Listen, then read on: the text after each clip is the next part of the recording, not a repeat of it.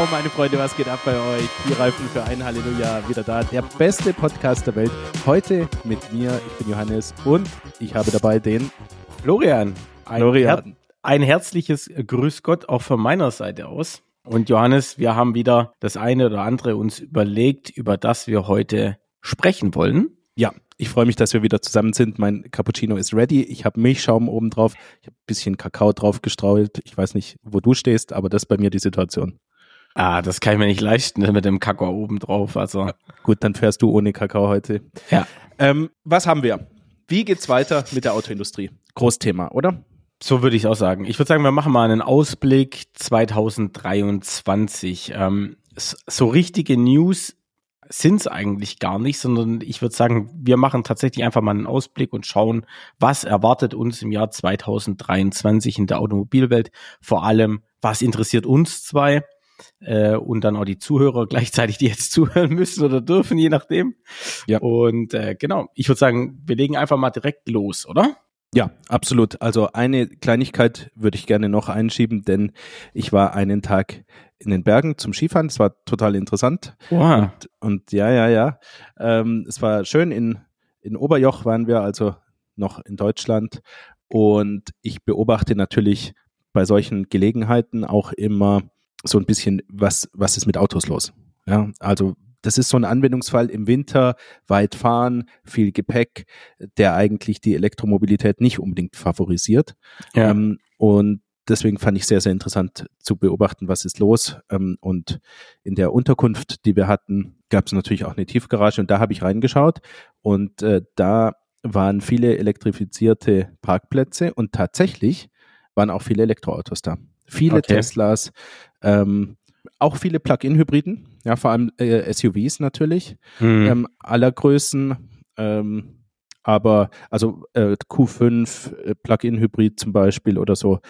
Aber ganz, ganz viele in irgendeiner Form elektrifizierte Fahrzeuge ist mir aufgefallen. Also das, das macht nicht, mh, die Elektrifizierung macht nicht Halt. Und du würdest sagen, das waren am meisten Teslas oder, oder hat sich so ein bisschen die Waage gehalten, auch mit, mit VW oder Also ich, das, Skoda? es ist so. In der Unterkunft, wo wir waren, sind nicht Leute in allen Preisregionen von Autos. Ja, also ich, ich glaube jetzt jemand, der ein EQS fährt oder ein iX fährt, der übernachtet wahrscheinlich nicht da, wo ich übernachte. Insofern ähm, waren es einfach Mittelklassewagen und das bedeutet, es waren viele Tesla Model Y vor allem. Ja.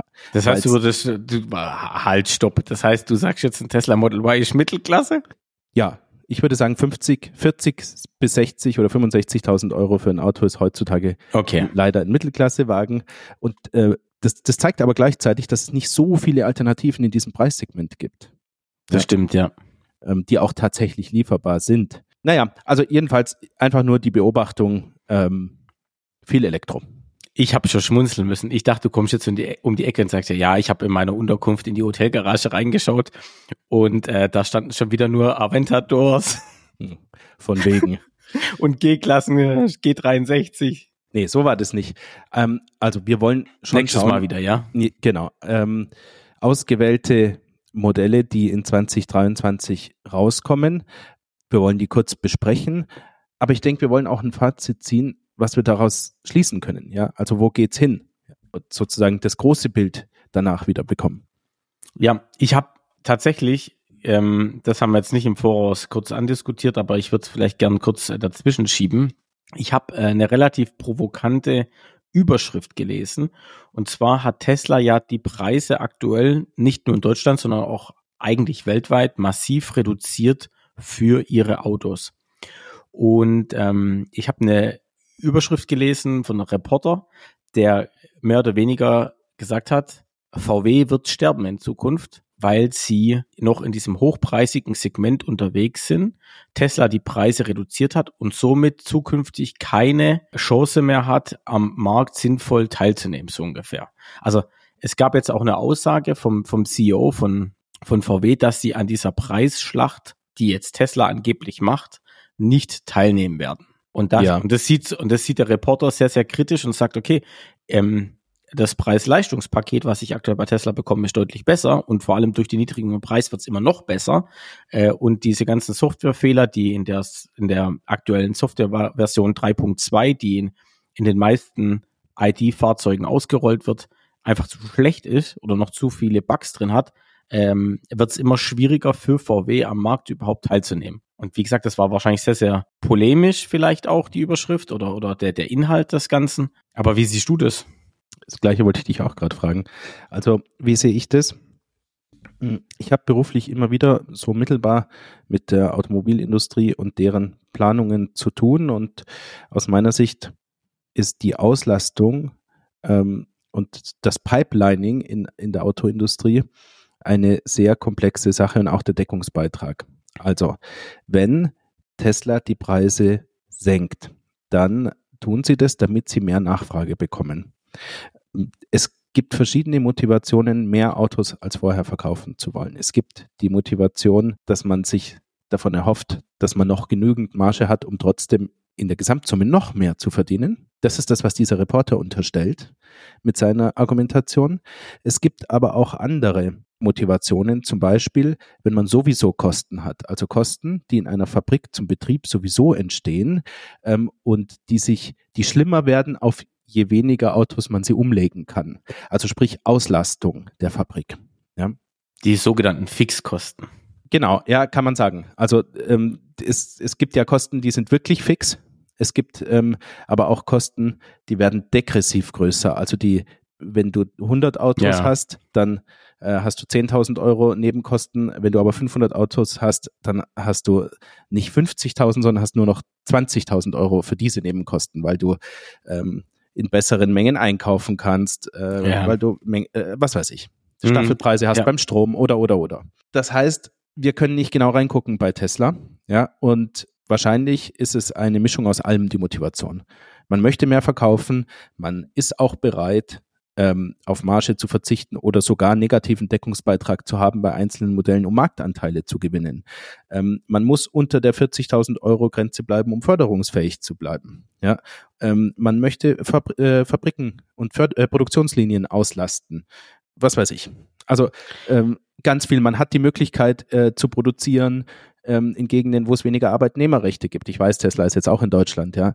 Ähm, aber es gibt eine so viele komplexe ähm, Motivationen, dass ich sagen würde, es ist ein bisschen unterkomplex gedacht zu sagen, dass Tesla die Preise reduziert, VW kann nicht mitgehen, dadurch wird VW kaputt gehen. Vielleicht geht auch Tesla kaputt. Wir wissen darüber nicht genau. Wissen wir nicht, wissen wir nicht, aber was hat sich getan, seitdem Tesla die Preise reduziert hat? Laut den Quellen, wie gut die jetzt sein sollen, ist mal dahingestellt, aber anscheinend wurden 300.000 neue Teslas in Auftrag gegeben seit dieser Preisreduzierung. Und das ist ja innerhalb von wenigen Wochen. Jetzt kann ich nicht sagen, ob 300.000 viel sind oder nicht, weil wir nicht wissen, wie viel in dem gleichen Zeitraum vorher in Auftrag gegeben wurden. Aber angeblich 300.000 neue Tesla wurden bestellt und der Aktienkurs ist von, sagen wir mal, roundabout 100 Euro hochgeschossen auf 166 Euro. Also das war Stand heute Morgen, glaube ich, der Aktienkurs von Tesla das ist natürlich schon gewaltig und diesen Wachstumsschub auch wieder in der Aktie haben die wenigsten hervorgesagt, ist jetzt aber doch realisiert worden. Also von dem her, aufgrund des höheren Aktienkurswertes ist das Unternehmen auch wieder mehr wert. Äh, die Abverkäufe sind massiv nach oben gegangen. Wenn ich überlege, Grüne Heide liefert aktuell am Tag 3000 Autos auf.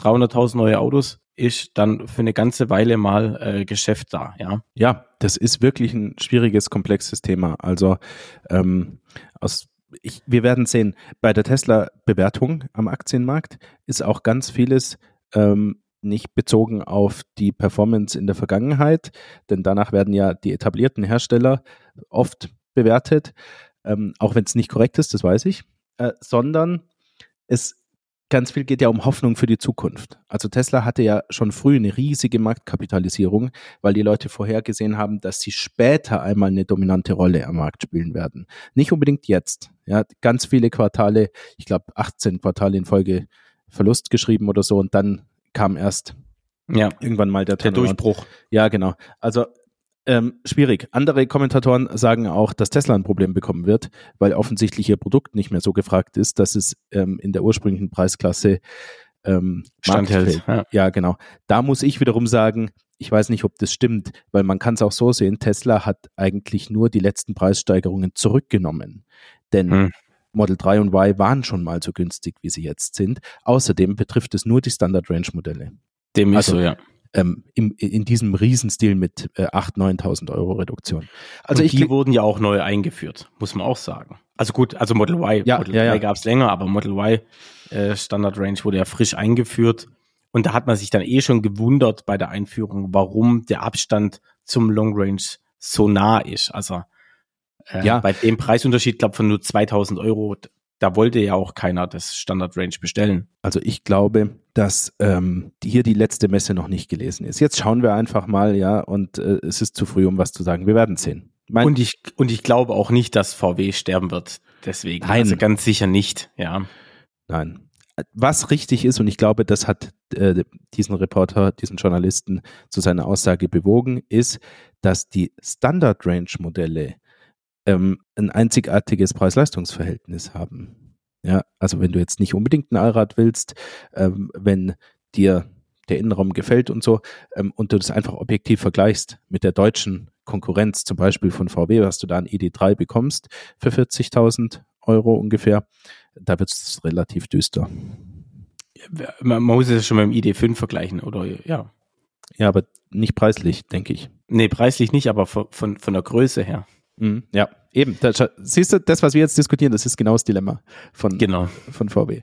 Ja. Okay, äh, eine Sache noch, bevor wir in die Modelle reingehen. Ja. Ich habe eine witzige Aktion gelesen von Dacia. Dacia haben wir letztes Mal gelobt.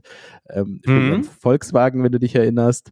Ähm, Spring, es gibt, ja. Es gibt eine neue äh, Werbeaktion, PR-Aktion ähm, in, äh, im Vereinigten Königreich, also England und so weiter. Okay. Ähm, dort verschenkt Dacia Wärmflaschen. Geil. Und zwar als PR-Aktion ähm, äh, dagegen, dass BMW überlegt, die si Extras generell, wie beispielsweise die Sitzheizung, als Abo-Modell zu verkaufen und nicht mehr mit dem Auto mitzuverkaufen, sondern die Hardware ist immer schon drin und man kann sie dann freischalten und konkret die Sitzheizung für 10 Euro oder Dollar oder Pfund, ich weiß nicht genau, was sich die Ankündigung bezogen hat, pro Monat. Ja. Und äh, dagegen gibt's jetzt einen ganz schönen Sturmlauf, ja. würde ich sagen. Und Dacia ist da ganz clever draufgehüpft, finde ich, mit einer tollen Idee. Warum? Weil Dacia ist ja als Marke unprätentiös, ja, ähm, hands-on, äh, ja. Äh, ähm, so ganz ähm, mit Bodenhaftung. Bodenständig, ja. Auch bodenständig, genau, analog irgendwie. Ähm, auch die, die Fahrzeuge und so. Basic, also da passt ja. es, Basic, da passt es halt super dazu, einfach eine Wärmflasche reinzulegen und zu sagen, habt euch nicht so. Genau, stellt ähm, euch nicht so an. Klar, das Ziel ist natürlich, erstens mal ähm, Berichterstattung zu bekommen in den Medien für die witzige Aktion. Bekommen sie, ja. Vielleicht auch den einen oder anderen Kunden in die Autohäuser zu locken, um sich die Wärmflasche abzuholen, äh, der sich dann mal reinsetzt. Ich weiß nicht, ob das BMW-Kunden sein werden, aber ähm, ja, vielleicht nicht. Vielleicht nicht. Vielleicht, aber vielleicht muss schon. es auch gar nicht. Nein, aber muss gute Aktion, oder? Nicht. Ja, ja, ich finde es auch gut. Und jetzt mal in der Sache. Was sagst ich du? weiß, was jetzt kommt, ja, ob, ob, ob das ein Witz ist oder also nee, ich das also, finde mit der 10 Euro Sitzheizung oder Abo-Modell ja an sich. Also diese, dass das extra Features in einem Abo-Modell mit als Upsell betrieben wird, äh, kennen wir ja. Wir kennen das von Tesla übrigens auch alle, ja. Da sagt's nur keiner. Das Premium Infotainment äh, äh, System, also diese Premium Konnektivität kostet auch ein Zehner im Monat. Da kann man sich jetzt streiten. Mhm, der, das, der Leistungsboost beim Long Range? Der Leistungsboost kostet zwar einmalig Geld, ja. Die ganzen Assistenzsysteme wie autonomes Fahren und, und Full Self-Driving kostet auch alles extra. Also das ist jetzt auch nicht so. Mercedes macht das übrigens auch so. Selbst bei seinen AMG-Modellen gibt's auch ein Leistungsupgrade für über 1000 Euro im Jahr, glaube ich. Also da zahlt man es jährlich ähm, ich glaube 1200 Euro, 100 Euro im Monat für, für mehr Leistung im EQE. Nicht? Okay. Doch, doch. Ich, Ach, okay. mein, mein Kopfschütteln. Äh, ja. zu, also zur Erläuterung, liebe Hörer, ich habe mit dem Kopf geschüttelt und Florian meinte, dass ich seine Aussage in Frage stelle. Äh, er hat natürlich recht, aber ich finde es äh, ich find's einfach unmöglich. Das ja, ist krass, gell? Aber so geht's ja gerade weiter. Also die, die Automobilindustrie sieht, glaube ich, hier einen, einen, einen Upsell, einen monatlichen, wo sie den Kunden in einem Abo-Modell nochmal jeden Monat Geld aus der Tasche ziehen können. Finde ich nicht gut. Nee. Ähm, ich finde, wir sind ja Kunden, ja, also klar. Und aus Kundensicht, du hast irgendwie das Gefühl, du bist nie fertig, sondern du wirst ständig ähm, zur Kasse gebeten, weil du hast ja auch schon einen hohen Kaufpreis. Und bei mir verursacht das ein unangenehmes Gefühl. Ich weiß nicht, wie es dir geht. Also was geil ist, ist, wenn gewisse Features im Nachgang freigeschalten werden können, insbesondere dann, wenn ich natürlich ein gebrauchtes Auto kaufe oder ein, ja, einfach ein gebrauchtes Auto kaufe. Und ich sage mir, das Kinder, dieses Feature hätte ich gern gehabt und ich kann es jetzt im Nachgang freischalten lassen. Das finde ich cool. Aber das, wenn ich jetzt der Erstbesitzer bin, mir das Auto frei konfiguriere und sage, so möchte ich es gern haben, dann will ich es auch so haben und nicht monatlich nochmal extra Geld zahlen. Ich glaube, was die Leute auch so ein bisschen triggert, ist, dass die bei der Sitzheizung ist ein gutes Beispiel, ja, weil das keine reine Softwarelösung ist, sondern die Heizdrähte sind dann immer verbaut und sind halt blockiert durch Software oder man könnte auch sagen nicht freigeschaltet. Ja. Und ich glaube, dass es auch so eine Art Nachhaltigkeitsgedanken bei den Leuten gibt, die sagen, ähm, also der Aufwand ist bereits entstanden, das ist eingebaut, wir haben die Materialien dafür verwendet, wir haben den Arbeitsaufwand gehabt äh, und dann enthält man es uns vor. Ähm, das mag sein, dass sich das betriebswirtschaftlich lohnt, das überall einzubauen, weil es günstiger ist, ja. Aber irgendwie habe ich das Gefühl, habe ich ein ungutes Gefühl als Kunde dabei. Ja, ganz ehrlich, wenn überall Sitzheizung mit drin sein soll, dann machst du einfach zur Serienausstattung und damit hat sich die Nummer. Fertig. Ich finde ganz konkret, dass Sitzheizungen heutzutage jetzt außerhalb des Dacia-Marktsegments, aber bei allem, was BMW heißt, sowieso Serienausstattung sein muss. Ja, ganz klar. Ich kann nicht sagen, ich bin Premium-Hersteller und fahre dann auch noch mit Halogenscheinwerfern durch die Gegend. Das funktioniert auch nicht mehr, meine Freunde. Nee, das geht nicht. Das geht nicht. Es, äh, elektrische Fensterheber muss normal sein, ist, glaube ich, auch weitestgehend normal. Ja, ich glaube Ja, aber das ist so Zeug, ehrlich gesagt. Also, das, das hat auch keinen Entwicklungsaufwand mehr, sondern das Nein. ist uraltes, längst entwickeltes Zeug, was du einfach von der Stange da reinkaufst und fertig. Ja, perfekt. Also sind wir uns einig. Sind wir uns einig, aber wir werden, es wird trotzdem kommen. Wir sind uns einig, aber die andere äh, Seite, das an, äh, die andere Meinung haben die Automobilhersteller und du wirst sehen, es, es ist schon da und es wird noch mehr werden. Es gibt halt irgendwelche tollen äh, Controller, die das vorrechnen und sagen, damit steigern wir unseren Gewinn im Jahr nochmal um so und so viel Euro. Und dann wird es irgendjemand geben, der sagt, jawohl, machen wir. Ja, also es Großaktionäre, wer auch immer. Wird das Fahrzeug wirklich zum Digitalprodukt? Das ist ja das, der, das Großthema, was dahinter steckt. Ja, ähm, weiß es nicht. Da habe ich einfach vielleicht auch nicht genug vorher als Sicht, also Voraussicht. Naja, wir haben ja alle angefangen. Es fing vor Jahren an. Ich kann mich noch dran erinnern, da hieß es überall Industrie 4.0 und alles muss äh, digital werden. Jeder Prozess muss erfasst werden und hin und her und tralala. Und das ist alles gut und richtig. Und jetzt versucht man aktuell gefühlt digitale Upsells zu machen, wo es nur geht.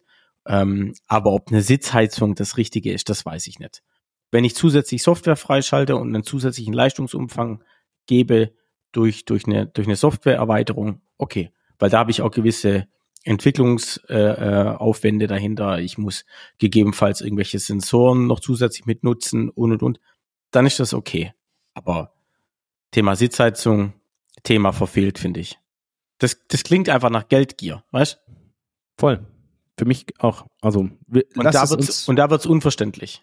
Für da, uns, da wird es unverständlich, ja. Lass es uns beobachten. Also es ist mir sauer aufgestoßen. Ich wollte es einfach nochmal sagen, verbunden auch mit der witzigen Aktion. Ähm, und ja, aber ich denke. Dann würde ich sagen, machen wir doch, machen wir doch mit einem Auto weiter, was mhm. tatsächlich mhm. jetzt erst im äh, Januar vorgestellt wurde. Und zwar in Vegas. Und zwar auch von der Firma VW. Der VW ID7. Ja, der ID7 hieß früher auch mal ID Aero oder Aero. Aero, genau, ja. Wie man sagen will. Und äh, wurde jetzt mit einer ganz äh, verrückten äh, Außenlackierung, die verschiedene Farben annehmen kann, präsentiert. Finde ich aber jetzt nicht so interessant. Also ich finde fast, dass sie ein bisschen ablenken davon, ähm, was das Fahrzeug an sich hat. Ähm, ich, der, der iX, ähm, den, der neulich präsentiert wurde, ähm, der hatte nee, letztes. Auch, Jahr. Letztes genau, Jahr. Ja. Auch auf ähm, der auf der Messe, genau. Mhm. Also lass, lass uns das Exterieur oder diese Lackierung mal weglassen. Ich lese von einem CW-Wert von 0,23 bis 0,24, also 0,23 glaube ich die Limousine, 0,24 der Kombi. Ähm, übrigens, der ID7 ist praktisch der Passat. Genau. Ja. Jetzt kann sich auch jeder was, glaube ich, drunter vorstellen von der Größe her. Elektrische genau. Passat. Und dann haben wir angegeben eine WLTP-Reichweite von bis zu 700 Kilometer und eine Ladeleistung von 200 Kilowattstunden. Also insgesamt, also natürlich eine tolle Ladekurve. Ich würde mal sagen, man ist dabei. Ja.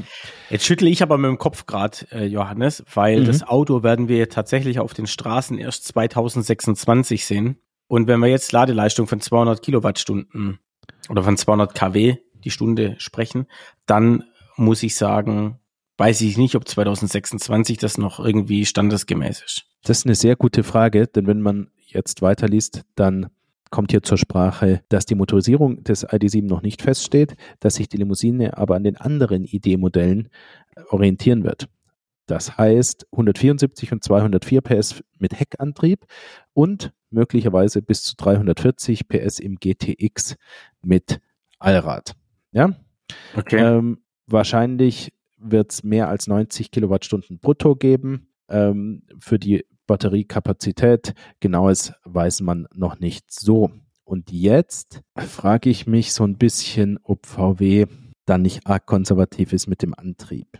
Ich will auch nicht immer wie der hirnlose Leistungsjunkie dastehen, aber ist ein 170 Ja, 170 PS Heckantriebspassat. Also jetzt mal ganz Nein, ehrlich. ist nicht geil. Ich hatte früher äh, äh ein 190 PS Passat, wie ich ja schon erzählt habe, und das war das war gut.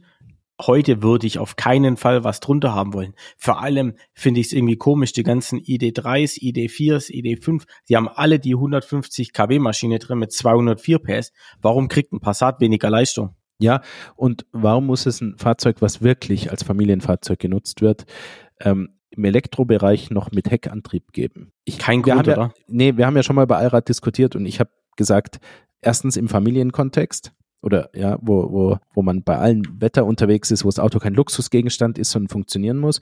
Und dann im Elektrobereich sehe ich es nicht ein, Heckantrieb zu haben. Ich sehe das nicht ein.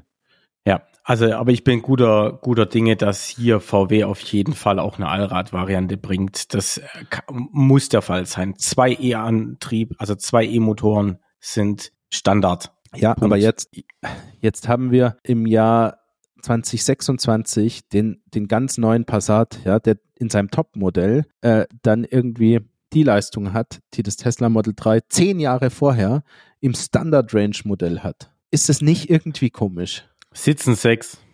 Sitzen sechs, oder? VW hat es, scheint es immer noch nicht kapiert zu haben, die Lektion, die Tesla ihnen gegeben hat, dass ein Auto auch geil sein muss. So, und jetzt kommen wir zu dem äh, Journalist zurück, der sagt, dass VW stirbt, gell? also, sehr polemisch, aber unabhängig vielleicht, davon. Ich finde aber, aber der Markt auch anders. Kann sein. Vielleicht sieht es der Markt auch anders, aber das Interessante ist, und das ist eigentlich, finde ich, das Interessanteste an dem ID7, ist das Interieur und vor allem hier an der Stelle das Cockpit. Du hast gerade gesagt, Tesla oder VW hat nicht gelernt von Tesla. Schau dir mal das Interieur an. VW hat sehr wohl gelernt von Tesla. Es gibt jetzt nur noch ein zentrales großes Display in der Mitte, das mhm. komischerweise aussieht wie das von Tesla. Was es noch gibt, ist ein kleines Mini-Display hinterm Lenkrad, aber dann war's das. Das Interieur sieht ähnelt sehr stark Tesla. Schau mal auf den Mitteltunnel. Da siehst du was, was aussieht wie so ein kleines Rollo, was man nach hinten schieben kann, um was auf oder zuzumachen. Und dahinter so eine schräge Fläche. Wenn da nicht die Smartphones draufgelegt werden, fresse ich einen Besen. Ja, ich applaudiere gerade genau das ist, das ist ein Tesla-Interieur. Ja, Leute. Voll. Ja. Mhm. Ja. Und, aber das ist, sieht gut aus. Also, es sieht super aus. Da gibt's gar nichts. Ich finde, das haben die toll gemacht, auch mit den, mhm. die haben es ein bisschen schöner gemacht. Also sie haben das, ich finde das äh, äh, Tesla-Interieur genommen und haben es ein bisschen aufgepeppt. Genau. Wir haben schöne Lenkradtasten, wir haben äh, ein wirklich ansehnliches Interieur. Äh, wir werden es verlinken auf Instagram, schaut es euch gerne an. Ich find's toll. Ich find's auch toll. Also ich denke, wir sind gemischt. Gemischte Gefühle mäßig unterwegs sind wir, ja.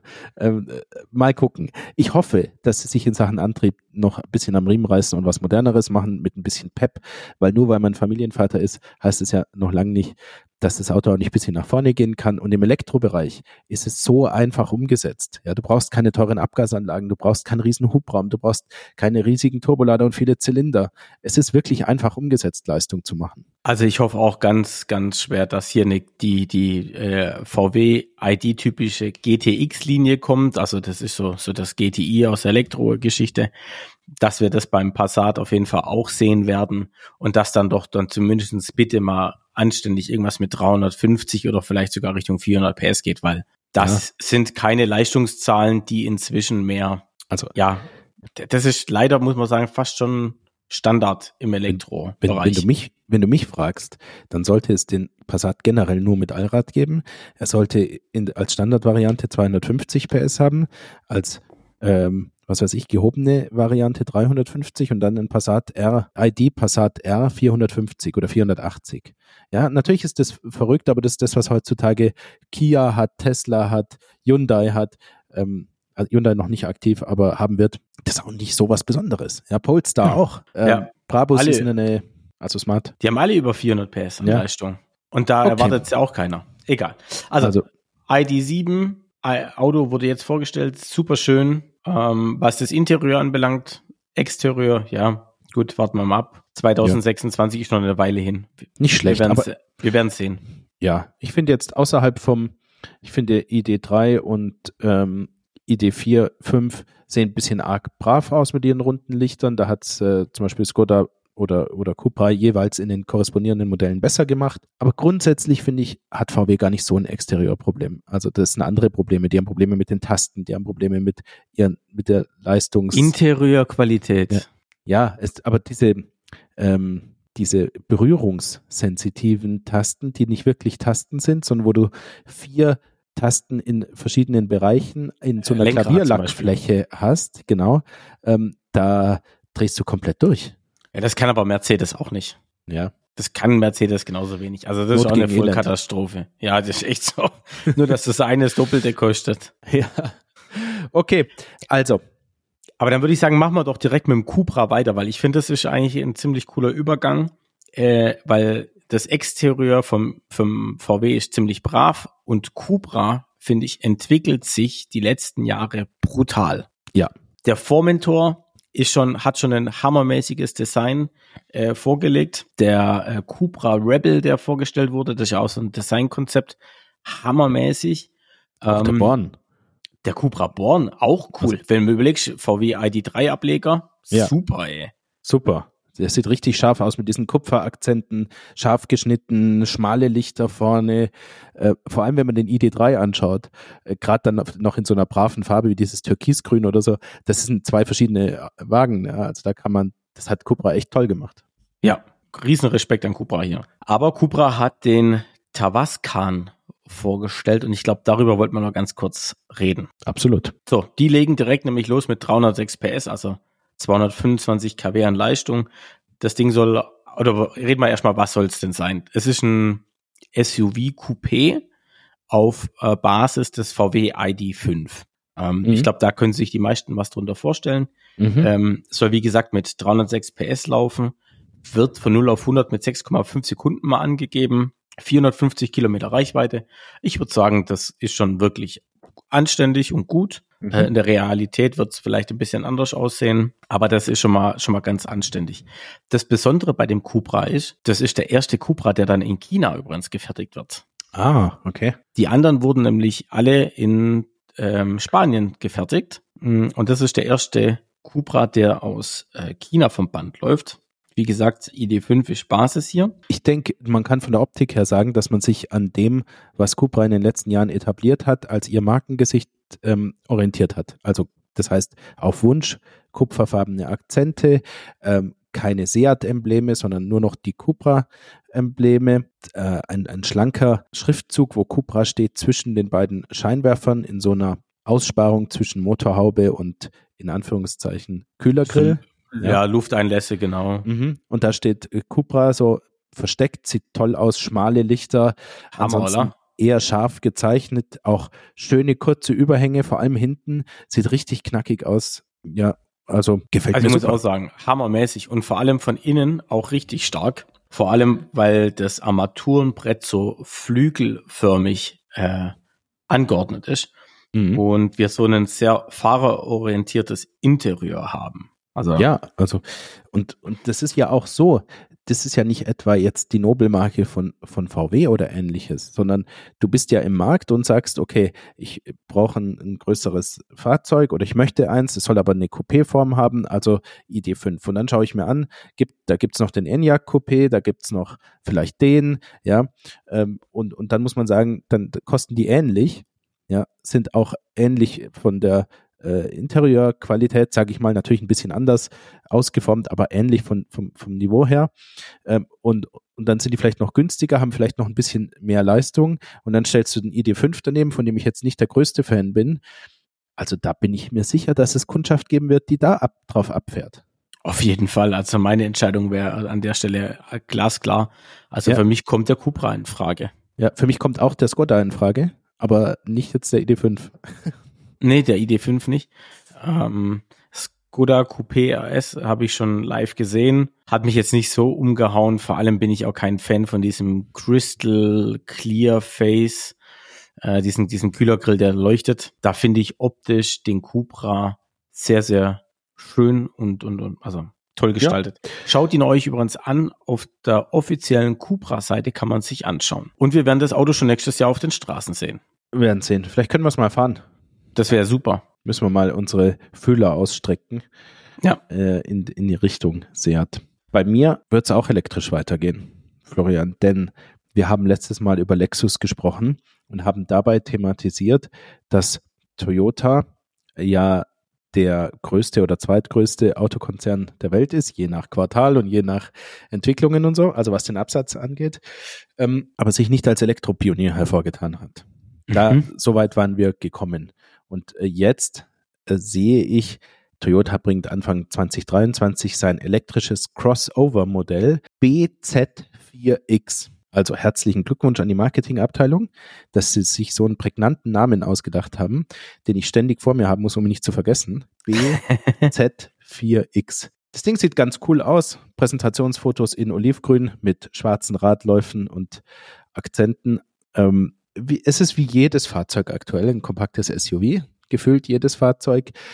Es gibt dann Informationen 500 Kilometer Reichweite, 4,70 Meter lang und ungefähr 47.500 Euro äh, teuer. Das scheint so jetzt unge so ungefähr die Landeplattform für Elektropioniere zu sein. Offensichtlich ist das die sicherste Wette in diesem Markt, so ein Fahrzeug Mhm. rauszubringen. Ja, aber Toyota kommt an.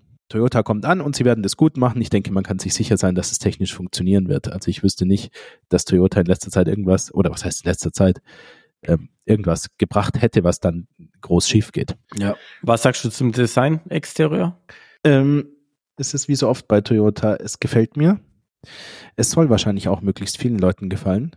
So ein, so ein Weltauto, sagt man doch dazu. Diese Modelle von Toyota oder Ford oder so, die in der ganzen Welt verkauft werden, die, so, die für jeden Markt passen sollen, für jeden Anspruch, für jede Kultur, für jeden Geldbeutel. So kommt es mir ein bisschen vor. Also es gefällt mir, aber ich habe den Verdacht, dass ich es bald wieder vergessen habe. Mhm. Ähm, aber nicht schlecht. Kommt Ja. mir jetzt nicht schlecht vor. Also mh, ich wollte es nur hier nochmal bringen, weil wir das Thema konkret hatten, eben mit Toyota. Und jetzt kommen Toyota-Modelle. Es soll dann auch 2025 weitergehen, aber da stehen die Details noch nicht fest. Also, Also mir gefällt er nicht. Okay. Ich lasse die Katze gleich aus dem Sack. Nee, ich find's nicht schön. Spricht mich nicht an. Schauen wir mal. Die, die Front nicht, das Heck nicht, die Übergänge nicht. Weiß nicht. Also, meinst du es nicht? Okay. Was, was soll ich sagen? Was hast du noch? Haben wir zwar schon mal drüber gesprochen, aber was denke ich auf jeden Fall auch dieses Jahr sehr interessant wird und auf unseren Straßen auch zu sehen sein wird, zu sehen sein wird, ist der Polestar 3. Ich finde optisch ist das ein traumhaft schönes Auto. Im Gegensatz zum, zum Toyota BRZ4X3 oder nee, wie war das? Egal, schon wieder vergessen. Also, äh, der Polestar 3 finde ich ist traumhaft schön. Ja. Ja, eindeutig, finde ich auch. Und auch hier wieder Das Ding hat Leistung mit 4,7 Sekunden von 0 auf 100 marschiert es auch. Vor allem er hat Anhängelast. Das ist eins, was äh, oder einer der wenigen Autos, die über zwei Tonnen anhängen dürfen. Und zwar um genau zu sein 2,2 Tonnen. Ähm, natürlich auch Allradsystem und voll ausgestattet kostet er aber dann schon doch auch über 100.000 Euro. Ich glaube sogar über 110, wenn mich nicht alles täuscht. Ja, ich habe ihn jetzt mal äh, konfiguriert, wenn du den Long Range Dualmotor mit Performance-Paket nimmst, dann liegst du bei 80 netto. Wenn du dann noch eine Exterieurfarbe nimmst, wie zum Beispiel der Thunder, was ich ganz gut, was mir ganz gut gefällt, und dann auch alles reinklatscht wieder mit dem Performance-Paket, die Anhängerkupplung, die 1,3 Megapixel HD LED-Scheinwerfer, das Interieur mit 5000 Euro Aufpreis. Also du siehst, ich habe wirklich alles reingeklatscht, was geht. Dann kommst du auf 90.000 Euro netto. Ja, ganz 100, genau. Ja, und dann bist du bei 107. Ja. Hm. Wow. Ich erinnere mich, weil ich den mal gegenübergestellt habe mit dem ebenfalls neuen Volvo EX90. Warum? Hm. Die kommen aus dem gleichen Konzern, die sind beide voll elektrisch, die werden sich den Antrieb teilen. Ist meine Vermutung, wie es bisher auch war mit Polestar und den kleineren Volvos. Würde ich auch sagen, ja. Und äh, da ist es eben so, dass du den EX90 auch ungefähr für diesen Preis oder ein paar tausend Euro drunter bekommst. Das ist schon ein anderes Nicht drüber, Fahrzeug. 110? Ich dachte ja, X90, 110. Also so, ich hätte gedacht, so sagen wir mal roundabout. Ja. Und das ist ein bisschen andere Ausprägung. Das eine ist ein Full-Size-SUV, ja, mit einer dritten Sitzreihe ähm, und einer jetzt nicht besonders sportlichen Optik. Der andere hat sozusagen ein gejobbtes Dach, ähm, ist nach hinten ein bisschen abfallend, also mehr so wie vielleicht ein Q8 oder oder, oder ähm, X6 oder so, so ein bisschen. Ah, oder der neue Q6 vielleicht, der rauskommt in die Richtung. Irgendwie ja. so, oder? oder zwischen Q6 und Q8, mhm. sowas. Also sehr interessant, jedenfalls. Ich kann es kaum erwarten, die ersten zu sehen. Der ich übrigens, ja. der Polestar 2 hat auch einen Facelift bekommen. Da ist jetzt der Kühlergrill weggefallen, dieser schwarze Bereich, und wird mit einem, mit einer Blende in Wagenfarbe ausgefüllt. Also ich persönlich fand den immer cool, den schwarzen Kühlergrill mit diesen viereckigen Elementen drin. Aber ich auch. Vor allem muss ich ja sagen, ohne jetzt schleimen zu wollen, aber äh, Polestar war bisher der einzige Hersteller, der für meinen YouTube-Kanal mir tatsächlich ein Auto als Hersteller zur Verfügung gestellt hat. Ähm, an der Stelle auch nochmal ein herzliches Dank an Polestar für das Vertrauen. Äh, und ich durfte eine Woche lang den Polestar 2 intensiv Probe fahren und ich muss sagen, ich war sehr angetan von dem Auto. Tolles vielleicht, Auto. Vielleicht wäre das ja eine Möglichkeit, da nochmal einzuhaken und äh, muss ja nicht eine Woche sein, aber dass wir mal den Polestar 3 unter die Lupe nehmen können. Also sehr gerne. Ich werde es auf jeden Fall mal anregen. Gucken wir mal. Würde mich auf jeden Fall sehr freuen. Okay, Polestar 3. Hm, dann würde ich euch gern im Doppelpack äh, zwei Fahrzeuge, die wie Dinosaurier sind, alte Dinosaurier präsentieren. Die sind aber trotzdem neu. Also erstens Honda Civic Type R. Also Hot Hatch, Verbrenner, 329 PS, 275 kmh, schnell 55.000 Euro. Bisher war der Civic Type R immer schon eigentlich der kompromissloseste der Hot Hatches in dieser Klasse und hat immer tolle Rundenzeiten hingelegt. Jetzt gibt es auch eine neue Optik, gefällt mir super. Ich weiß nicht, ob du mal reingeschaut hast, aber ich finde den fantastisch. Ähm, Bist du denn schon mal eingefahren? Nein, äh, muss ich leider zugeben. Und bisher hat er mir auch überhaupt nicht gefallen, weil der so grotesk überzeichnet war mit diesen Flügeln überall und Lufteinlässen. Aber der neue sieht richtig, richtig schön clean aus. Wie gefällt er dir? Er sieht auf jeden Fall zahmer aus. Zumindest was die Front anbelangt. Er hat immer noch einen Heckflügel. Ähm, ich muss mir mal das Heck anschauen, ob er noch diese Vierrohr-Auspuffanlage hat. Weißt du das? Ich habe jetzt äh, das Präsentationsfoto von vorne gesehen und ich fand, er, er steht gut in den Rathäusern. Mir gefällt die neue Front total. Zahmer kann man sagen. Man kann auch sagen, es sieht auf gewisse Art und Weise schlichter aus und dadurch ein bisschen böser und nicht wie so ein Spielzeugauto. Ernster. Ernster, ja, also genau, ernst, das ist wirklich eine gute Beschreibung. Mir gefällt es, die Fahrzeuggattung an sich ist total altmodisch. Die, die wird nur, eine Fahrzeuggattung ist noch altmodischer. Und zwar kannst du dich erinnern an den Toyota GT86 äh, dieses ja. kleine Sportcoupé mit zwei Liter Boxer, Sauger, 200 PS, null Drehmoment ähm, und diesen rutschigen Reifen, mit denen man super driften konnte und Heckantrieb. Ja, ja, ja. Das gab es auch als Subaru BRZ und ähm, dieses Fahrzeug hat eine eiserne Fanschaft gehabt und bekommt tatsächlich einen Nachfolger. Bei Toyota ist der schon raus, nämlich Toyota GR86. Da haben die den Hubraum vergrößert. Den Hubraum vergrößert. Geil. Da, dadurch 230 PS erzielt jetzt, mehr Drehmoment. Ähm, und es wird jetzt auch den entsprechenden Subaru geben. Ich fand Subaru immer ein bisschen cooler. Ähm, ich weiß, die sehen fast gleich aus, aber mir hat das Ja. Blau gut gefallen. Ja, Ich ist fand das schön. Logo ein bisschen schöner und irgendwie hätte ich den Subaru genommen. Aber Ja. also es gibt beides weiterhin und die Kritiker überschlagen sich vor Lob. Ja, für den Toyota GR86. Es muss ein fantastisches Auto sein. Ähm, und das ist so oldschoolig mit einem Saugmotor im Verbrenner, ähm, den man dann auch noch drehen muss. Und dann ist auch noch Heckantrieb und so viele Kompromisse, dass es schon wieder ein Original ist in der jetzigen Autolandschaft. Zurück zu deinem äh, Civic Type R. Der hat eine dreiflutige Auspuffanlage in der Mitte. Ja, wie bisher halt auch, oder? Wie bisher halt auch, ja. Ja. Und die, die sehen immer martialisch aus, aber da kommt fast nichts raus, Florian, ohne Zubehör. Also, ich, ich bin schon mal einen Honda Civic Type R gefahren, aber auf der Rennstrecke. Das Okay. heißt, mein Vergleich ist nicht ganz so fair, weil ähm, ich bin den Honda Civic Type R Slalom Cup gefahren. Das heißt, ah, okay. das ist ein wirklich reinrassiges Rennauto gewesen. Komplett leergeräumt. Dann Sechspunktgurte, entsprechender Vollschalensitz äh, aus der Rennabteilung und und und. Äh, Slicks, entsprechendes Fahrwerk. Da das hat nicht mehr viel mit Nein. dem Straßenauto zu tun. Das- aber es hat sehr viel Spaß gemacht. Auf dem Hockenheimring bin ich den gefahren. ja, ja, aber das, der ist ja ähnlicher zu den gleich leergeräumten Konkurrenzmodellen als zu seinem Serienbruder. Ja, genau. Aber Also, es war geil. Ja, das, glaube ich. war, das war einer der schönsten Erfahrungen auf, auf der Rennstrecke, Ja. muss ich sagen. Ja. Weil das muss man einfach mal gemacht haben. So ein komplett leergeräumtes Auto. Äh, Slicks, schön leicht. Ähm, das fährt sich unglaublich. Und dann so richtig reingespannt äh, in, die, in die Schale.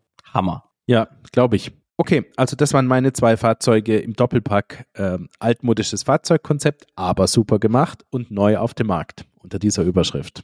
Hast du noch was, Florian?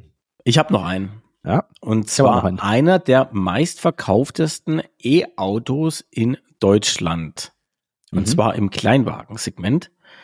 Der Fiat 500e. Aber nicht der normale Fiat 500e, sondern Abarth 500e, muss man sagen. Und ähm, der hat eine kuriose Neuerung oder, oder Besonderheit. Der hat tatsächlich Sound aus Lautsprechern, die nach außen gehen, die dem Verbrenner imitieren. Aber so richtig den Verbrenner imitieren. Das heißt, der, der äh, Abarth 695 oder 595 Sound wird hier beim Elektro 500e imitiert. Aber Florian, Und es hört sich sehr kurios an. Nee, ernsthaft, das hört sich wirklich kurios an. Aber haben wir dann nicht mal drüber gesprochen, dass aus unserer Sicht das ein Trend werden könnte? Ja, Sound? aber, aber, aber das, das hört sich so kurios an. Also es hört sich einfach an wie den Sound, den man aufgenommen hat beim Starten äh, von, von einem Verbrenner und spielt das jetzt einfach über Lautsprecher ab. Also du musst dir dann ja auch Gedanken drüber machen, wenn du sowas machst. Wie gehst du denn mit dem Thema Gang und Drehzahl um? Weil Da, da gibt's nur eine Dreh. Also es, es wird lauter und, und, mehr, aber das, also das Problem ist, noch kann ja keiner damit rumfahren, aber das, was man in den Videos beim Starten gehört hat, hört sich kurios an. Okay, weil, also, ich meine, du kriegst ja dieses Straßenbahngefühl, wenn du den Sound immer in immer gleichförmig abspielst. Ja. Haben wir ja schon mal drüber gesprochen. Wenn du das nicht machst, wenn du sozusagen hochdrehst, dann musst du dich wiederum aktiv entscheiden als Hersteller, drehe ich einen Gang hoch oder tue ich so, als gäbe es mehrere. Wenn ich einen Gang hochdrehe, ist es eine sehr, sehr langweilige Geschichte. Das ist wie Mofa fahren. Ja, genau. also, wir warten es ab, aber wie sieht er aus? Ich glaube, ganz cool sieht er aus. Ja, genau. Ist einfach halt der sportliche Ableger vom, vom 500e. Ähm, es gibt ihn in so einer äh, Acid Green Sonderlackierung. Das sieht aber eher aus wie ein Gelb anstatt ein Grün. Dann, was haben wir? Eine 42 Kilowattstunden Batterie. Das, die ist identisch groß wie beim Fiat 500e. Also es hat für keine größere Batterie gereicht. Aber es hat immerhin für 26 kW an Mehrleistung gereicht. Und somit kommen wir auf 113 kW in Summe, was 155 PS in Summe entspricht. Wir haben einen Drehmomentanstieg von 220 auf 235 Newtonmeter und das Sondermodell gibt's ab 43.000 Euro. Das ist damit, wenn man die Ausstattung ein bisschen bereinigt, ungefähr 3.000 Euro teurer als der normale Fiat 500e. Okay. Und damit finde ich das eigentlich ein ganz guter Deal, weil du hast dann größere Felgen, äh, richtige Sportsitze, das Interieur ist bisschen hoch, also ist hochwertiger mit äh, entsprechender äh, Belederung auch am Lenkrad, also Alcantara am Lenkrad mit dran, 18 Zoll äh, Felgen, dann der, Sport, der sportlichere Auftritt von dem Auto, die Mehrleistung, also in Form von äh, Drehmoment und natürlich äh, äh KW-PS. Und du darfst ganze 5 kmh schneller fahren als ein Fiat 500e. Und äh, weißt du wie viel? 155 kmh wird abgeregelt.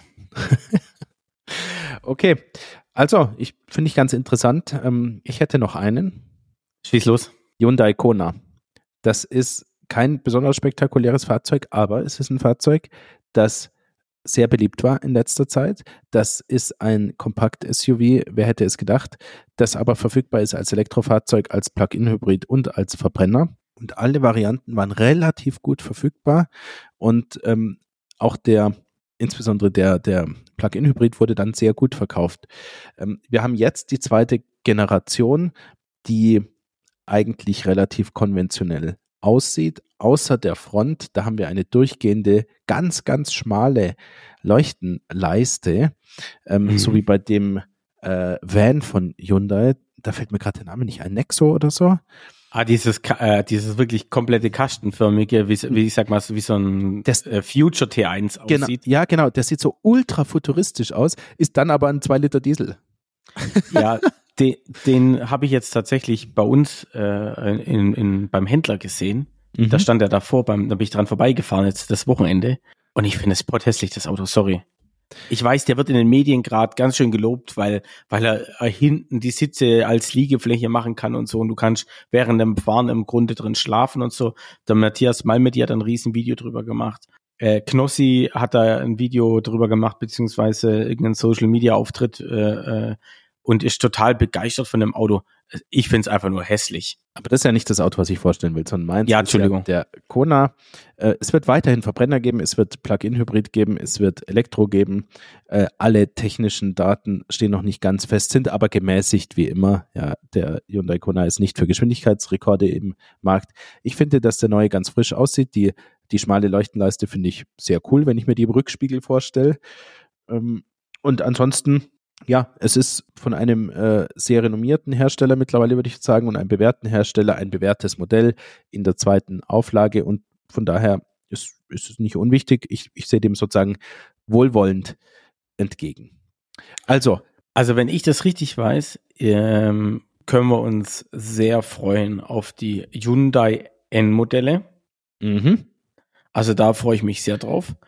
Und für was Hyundai ja auch bekannt ist, haben die nicht sieben Jahre Garantie oder sowas ab Werk? Nee, fünf Jahre Garantie ab ja, Werk. Ich glaube, genau. Kia hat sieben, oder?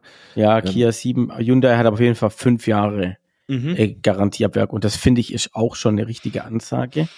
Und wenn ich es auch noch richtig im Kopf habe, sind die auch alle sehr gut immer bei den ganzen NCAP Crash-Tests etc. Mhm. Ja, ja. Äh, da sind die gut.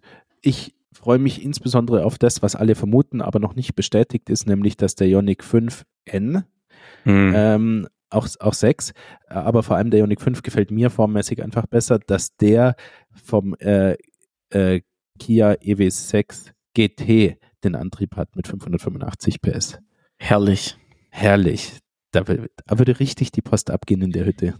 Also Kia EV6 GT, da bin ich auch noch dran, dass wir da mal eins zum Fahren bekommen. Ähm, der normale EV6 geht, äh, EV6 hat mich schon überzeugt, den fand ich schon sehr cool. Aber was ich gerade im Netz lese bezüglich dem EV6 ist, dass die bei den kälteren Temperaturen und normalem Fahrtempo das Problem haben, dass das ganze Thermomanagement leidet, nicht warm genug wird und somit die Batterie-Ladegeschwindigkeit extrem drunter leidet. Also die schaffen dann wirklich in zur Maximalzeit nur noch so 100, 120 mal 130 kW an Ladeleistung, obwohl es ja deutlich mehr versprechen. Oder auch, andersrum, nicht nur versprechen, das Auto kann deutlich mehr. Ja, ja, ja. Das betrifft natürlich das DC-Laden an der Autobahn. Das sage ich ja. halt immer klischeemäßig, ja. Für ganz viele Leute ist es eine Ausnahme. Aber dann, wenn du jetzt am Wochenende zum Beispiel reist und du willst laden und schnell möglich wieder weiterkommen und du kannst eigentlich mit 270 kW laden und es laufen halt nur 110 rein oder sowas, dann denkst du ja, okay, what's, was geht jetzt?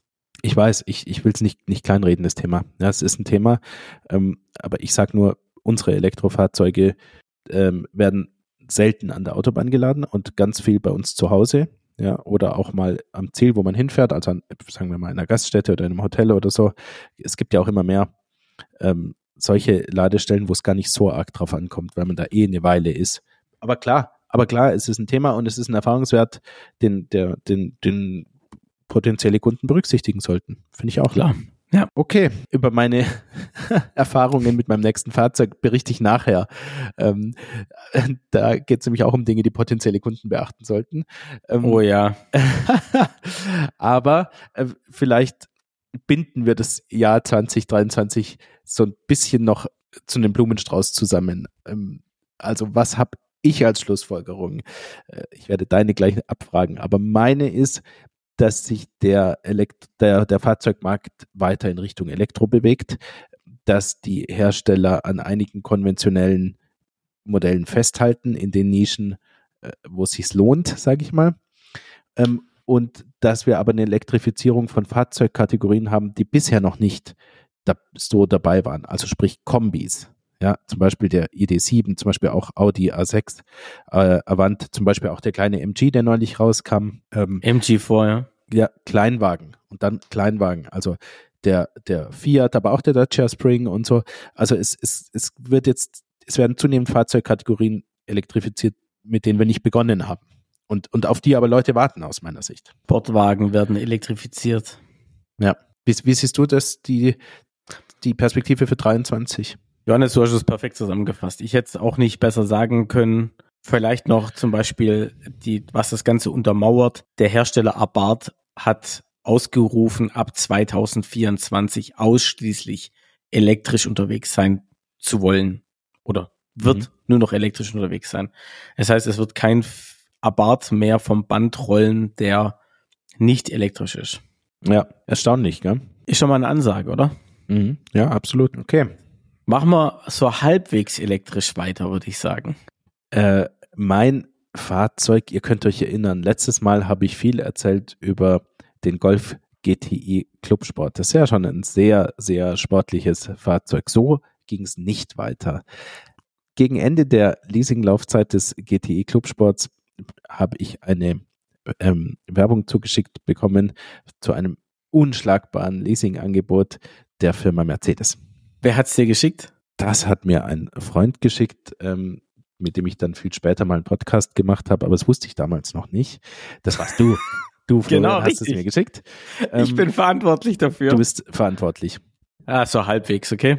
Mercedes E-Klasse Limousine E350e, also Plug-in-Hybrid. Ähm, der war, der war äh, verfügbar. Sehr günstig, also ja. Sehr, sehr günstig. Ähm, weiß ich nicht, Leasingfaktor 0,5 oder so Prozent. Also wirklich ein tolles Angebot. Und ich habe den dann konfiguriert in Selenitgrau, also so ein Anthrazitgrau mit äh, brauner Lederausstattung und AMG-Paket, ähm, diesen schwarz-silbernen äh, Bicolorfelgen. Das war wirklich also ein, ein schönes Fahrzeug. Das war eine elegante Limousine und ich hatte bis daher noch nie irgendwie ein großes Auto und ich dachte mir einfach deswegen, ach komm, ich probiere das mal. Und zu den technischen Daten ist es so, ähm, dass ich es nicht mehr ganz genau weiß. Warum weiß ich es nicht mehr ganz genau? Weil ich das Fahrzeug nicht so lange hatte. Ja, das Aber- erzählen wir gleich. Was sicher ist, es hat den Wurstmotor. Also zwei Liter, vier Zylinder, Benziner, Wurstmotor drin. Dazu ein kleiner aufladbarer Akku, 11 Kilowattstunden Kapazität, sowas, 15, äh, ich glaube irgendwie sowas. 30 Kilometer im Sommer konnte man damit fahren. Das waren so die, Big- die Anfänge der Plug-in-Hybriden. Mit, mittlerweile ist ja Mercedes da ganz anders aufgestellt. Die fahren fast 100 Kilometer. Wahnsinn, ja. Ja, die haben große, ich glaube 32 Kilowattstunden Batterien oder so. Irgend, irgend sowas. Im, Im C63 SE Performance, oder? Nee, aber im, im, im GLE ähm, 450e oder wie der heißt, weiß ich nicht. Da, Da ist es so, meines Wissens. Ja, Ähm, Aber damals war es anders. Und mh, dieses Fahrzeug war nicht besonders gut, fand ich. Also es war eine Mercedes E-Klasse. Ja, es war luxuriös, es hatte einen tollen Innenraum, es hat von außen sehr elegant ausgesehen, es war auch komfortabel. Äh, Da gibt's nix. Ja, auch die, ähm, die Software war an sich okay, also die Bedienung und so, das Betriebssystem. Der Verbrenner war zu schwach für das Auto. Ich, ich glaube 200 PS. Man darf aber nicht vergessen, das Auto hat irgendwie 300 Kilo mehr gewogen als der normale Benziner. Ähm, also zwei Liter Benziner, 200 PS für 2,2 Tonnen oder so. Das ist einfach nicht Schnicks. Ist das zu nix, ist zu wenig. Und bei, für den Elektroantrieb an sich galt es nochmal viel stärker. Der hatte, glaube ich, 80 PS oder so. Also das, Wenn das, überhaupt, oder? das geht, ja, das geht einfach nicht. Und beides zusammen hast du nur im Sportmodus ohne weiteres bekommen und hatte dann ja auch irgendwo seinen, seinen Sinn verfehlt. Okay, jedenfalls, ich bin damit rumgefahren. Tatsächlich hat mein Kollege einen ganz ähnlichen konfiguriert und mitbestellt. Ähm, aber ich berichte jetzt zunächst mal von meinem und dann kam der und der war schön und hat bei mir aber nur 640 Kilometer gesammelt. Denn in diesen 640 Kilometern ist er dreimal einfach ausgegangen während der Fahrt. Wie Und- geht es? Ja. Hast du Also abgewürzt? ne? Mhm, genau. Aus bedeutete in dem Fall, äh, Scheibenwischer gehen an, Warnblinkanlage geht an, Servolenkung fällt aus, Bremskraftverstärker fällt aus ähm, und Motor geht aus. Glückwunsch. Wie fühlt sich das an? Das fühlt sich richtig beschissen an. Ich hatte das das erste Mal ähm, auf der Schnellstraße von Stuttgart rausfahrend bei 140. Ja, ähm, und dann musst du das erstmal, zum Glück war da kein Stauende oder so, zum Stehen bekommen, das Fahrzeug. Ja, Mhm. ich konnte dann noch rausrollen und im Notlaufprogramm sogar noch in so ein Industriegebiet reinrollen ähm, und bin dann aber mitten auf der Straße stehen geblieben sozusagen. Geil, oder? Ähm, und ja, das ist wirklich beängstigend, wenn du nichts machen kannst. Äh, du kannst ja auch keinen Ganghebel äh, rausreißen und Leerlauf erzwingen oder so. Weißt du, bei so einem Auto, du kannst ja nichts machen. Du kannst Mhm. nichts machen. Warnblinkanlage ging an, ähm, Scheibenwischer ganz schnell und ansonsten ging nichts mehr. Okay. Äh, abgeschleppt worden, irgendwelche Updates auf Steuergeräte aufgespielt. Ähm, aber natürlich stand ich über eine Stunde an der Straße und hin und her telefoniert und so weiter. Und na gut, ähm, ich dachte mir, krasser Vorfall. Ähm, aber na, schauen wir mal, der von meinem Kollegen fuhr, also ich will nicht sagen, er fuhr gut, wegen den äh, Themen, die ich vorher genannt habe, aber er hat funktioniert. er Dann ist, fuhr. mir, dann ist mir das gleiche wieder passiert. Gleiches Spiel. Gleiches Spiel wieder, aber nicht auf der Schnellstraße, sondern diesmal bei 60 km/h in Stuttgart auf der Weinsteige bergab. Ja, das ist eine Herrlich. Serpentinenstraße bergab, ja. Und da Kenn ich, war es ne? da richtig gefährlich. Da musste ich richtig kämpfen, um das Auto in eine Parklücke, in einer Parklücke zum Stehen zu bringen, so halb in der Einfahrt drin, halb auf dem Gehweg. Ähm, und da, da haben wir das gleiche Spiel dann wieder gemacht. Ich musste mich dann auch noch abholen lassen. Ich war auf dem Weg zu einem, zu einem Gerichtstermin, also ich konnte wirklich nicht warten. Ähm, ich musste irgendwie mit dem Taxi weiter, mein Kollege musste dorthin, um auf die Abschlepper zu warten. Das war eine Katastrophe. Okay, aber für meinen Termin kann der Autohersteller nichts.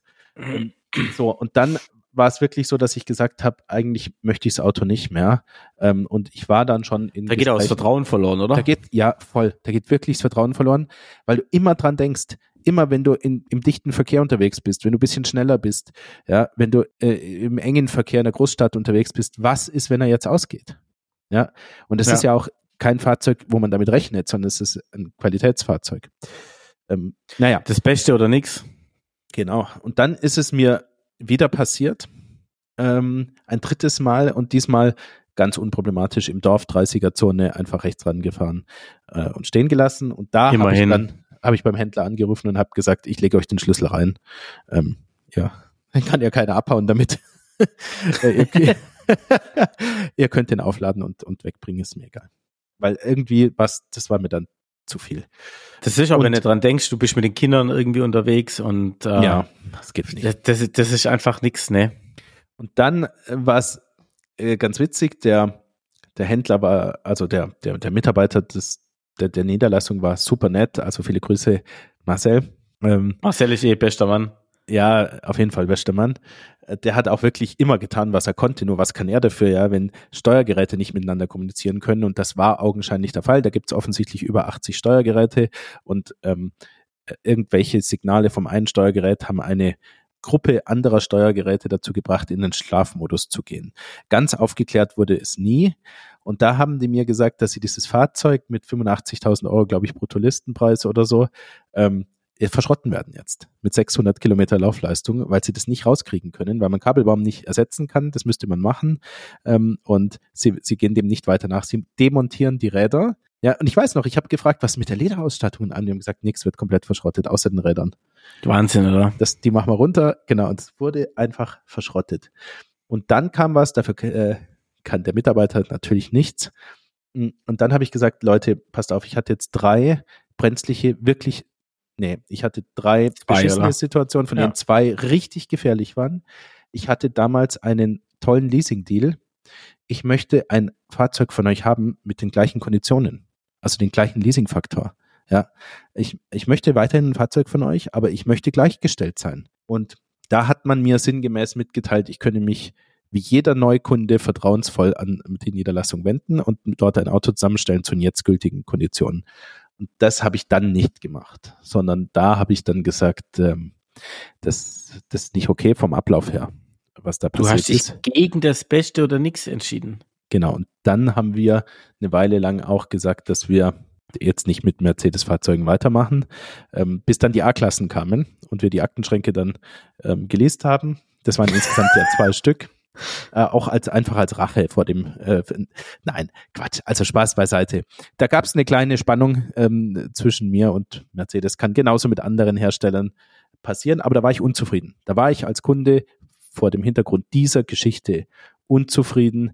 Hm, und ich war auch unzufrieden mit dem Auto an sich, was das Antriebskonzept angeht. Es war nicht ausgereift, ähm, es war zu schwach, es war zu langsam, es ähm, auch das Umschalten, weißt du, zwischen Verbrenner und, und Batteriebetrieb, ähm, im Schubbetrieb, beim Rollen an der Ampel, beim ähm, äh, Rollen und dann geht's im Verkehr doch weiter und man gibt Gas. Ja, da hat er geruckelt und hin und her geschaltet und so. Das war einfach nix und, und insofern war das insgesamt eine sehr negative Erfahrung. Ähm, die ich dann bei der Auswahl meines nächsten Fahrzeugs berücksichtigt habe. Denn das nächste Fahrzeug, sage ich nur noch abschließend kurz, Florian, äh, ist, ist völlig anders. In allen Hinsichten völlig ja. anders. Ja, ist es. ähm, aber ich habe jetzt noch mal eine Frage zu Mercedes. Äh, die Erfahrungen, die du ja gesammelt hast, sind nicht wirklich gut gewesen. Jetzt hattest du ja aber das Glück, damit du am anderen Ende einen wirklich sehr engagierten und kompetenten Mitarbeiter bei Mercedes hattest. Ja. Wir erinnern uns ein paar Folgen zurück. Wenn es diese Jungs nicht mehr gibt, äh, Thema Agenturlösung äh, oder so. Genau, richtig. Wenn es die Jungs nicht mehr gibt, weil du hast ja. dich ja nicht an irgendeinen Service-Mitarbeiter gewendet, sondern du hast dich ja wirklich an den Verkäufer gewendet. Und ja. der Verkäufer hat sich ja wirklich massiv um dich und, und um dein Problem gekümmert. Auch jetzt kümmert sich ein Verkäufer bei Volvo sehr gut um ein Problem, das ich habe. Ja, das kann ich ja dann noch erzählen. Ähm, auch Jetzt hast du was vorne rausgenommen, egal. ja, Ach nee, das hatten wir schon mal, glaube ich, oder? Ja, der ah. aufmerksame Zuhörer könnte langsam ein bisschen was zusammenbauen. Aber okay. äh, nee, also du hast vollkommen recht. Ich habe mehrfach schon profitiert von sehr, sehr kompetenten Mitarbeitern, die es gibt. Und ich kann den Autoherstellern nur raten, dass sie diese Leute in irgendeiner Form weiter im Kundenkontakt halten. Denn wenn sie das nicht tun, dann geht ihnen viel verloren. Und, und so ist auch nicht jeder Kontakt mit der Firma Tesla beispielsweise angenehm. Die, die, Mitarbeiter sind meistens gut geschult und sind nett, aber ganz viele wissen nichts, verstehen nichts, ähm, kennen dich nicht, kennen dein Fahrzeug natürlich nicht. Also doch gibt es Nachteile. Also ich kann jetzt sagen, ich hatte, ich hatte ja einen Tesla Model X Plaid äh, bestellt und habe dann aber abgesagt ähm, und habe dann meine 250 Euro Anzahlung, hat Tesla gesagt, bekomme ich wieder. Das hat jetzt in Summe vier Monate und drei Kontaktereignisse oder Kontaktberührungspunkte mit Tesla benötigt, dass ich mein Geld wieder zurückbekommen habe. Ja, Katastrophe, oder? Ja, eigentlich schon ein bisschen. Also traurig, sagen wir mal so. Ja, also ich denke, wichtig ist zu sagen, vor allem wenn ich jetzt auch von Problemen berichte, ähm, ich möchte nicht Mercedes bashen und ich möchte auch keinen anderen. Äh, Autohersteller irgendwie jetzt runter machen oder so, weil es ist so ähnlich wie mit Telefonverträgen oder Internetverträgen. Jeder macht negative Erfahrungen mit, mit, ein, mit einigen der großen Herstellern oder, oder Anbietern. Äh, mir ist es so passiert. Fertig. Mehr will ich. Mercedes baut hervorragende Autos, ja, ähm, und die aller, allermeisten funktionieren ohne Probleme. Wie auch okay. das von meinem Kollegen.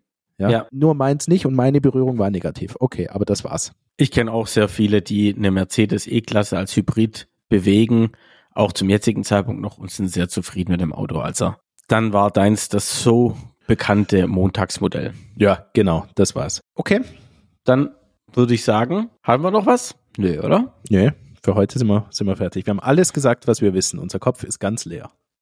Wunderbar. Johannes, hat, hat wie immer sehr viel Spaß gemacht. Schön war's, toll war's. Ich wünsche dir noch eine schöne Woche. Dir auch. Bis dann. Aus. Macht's gut. Ciao.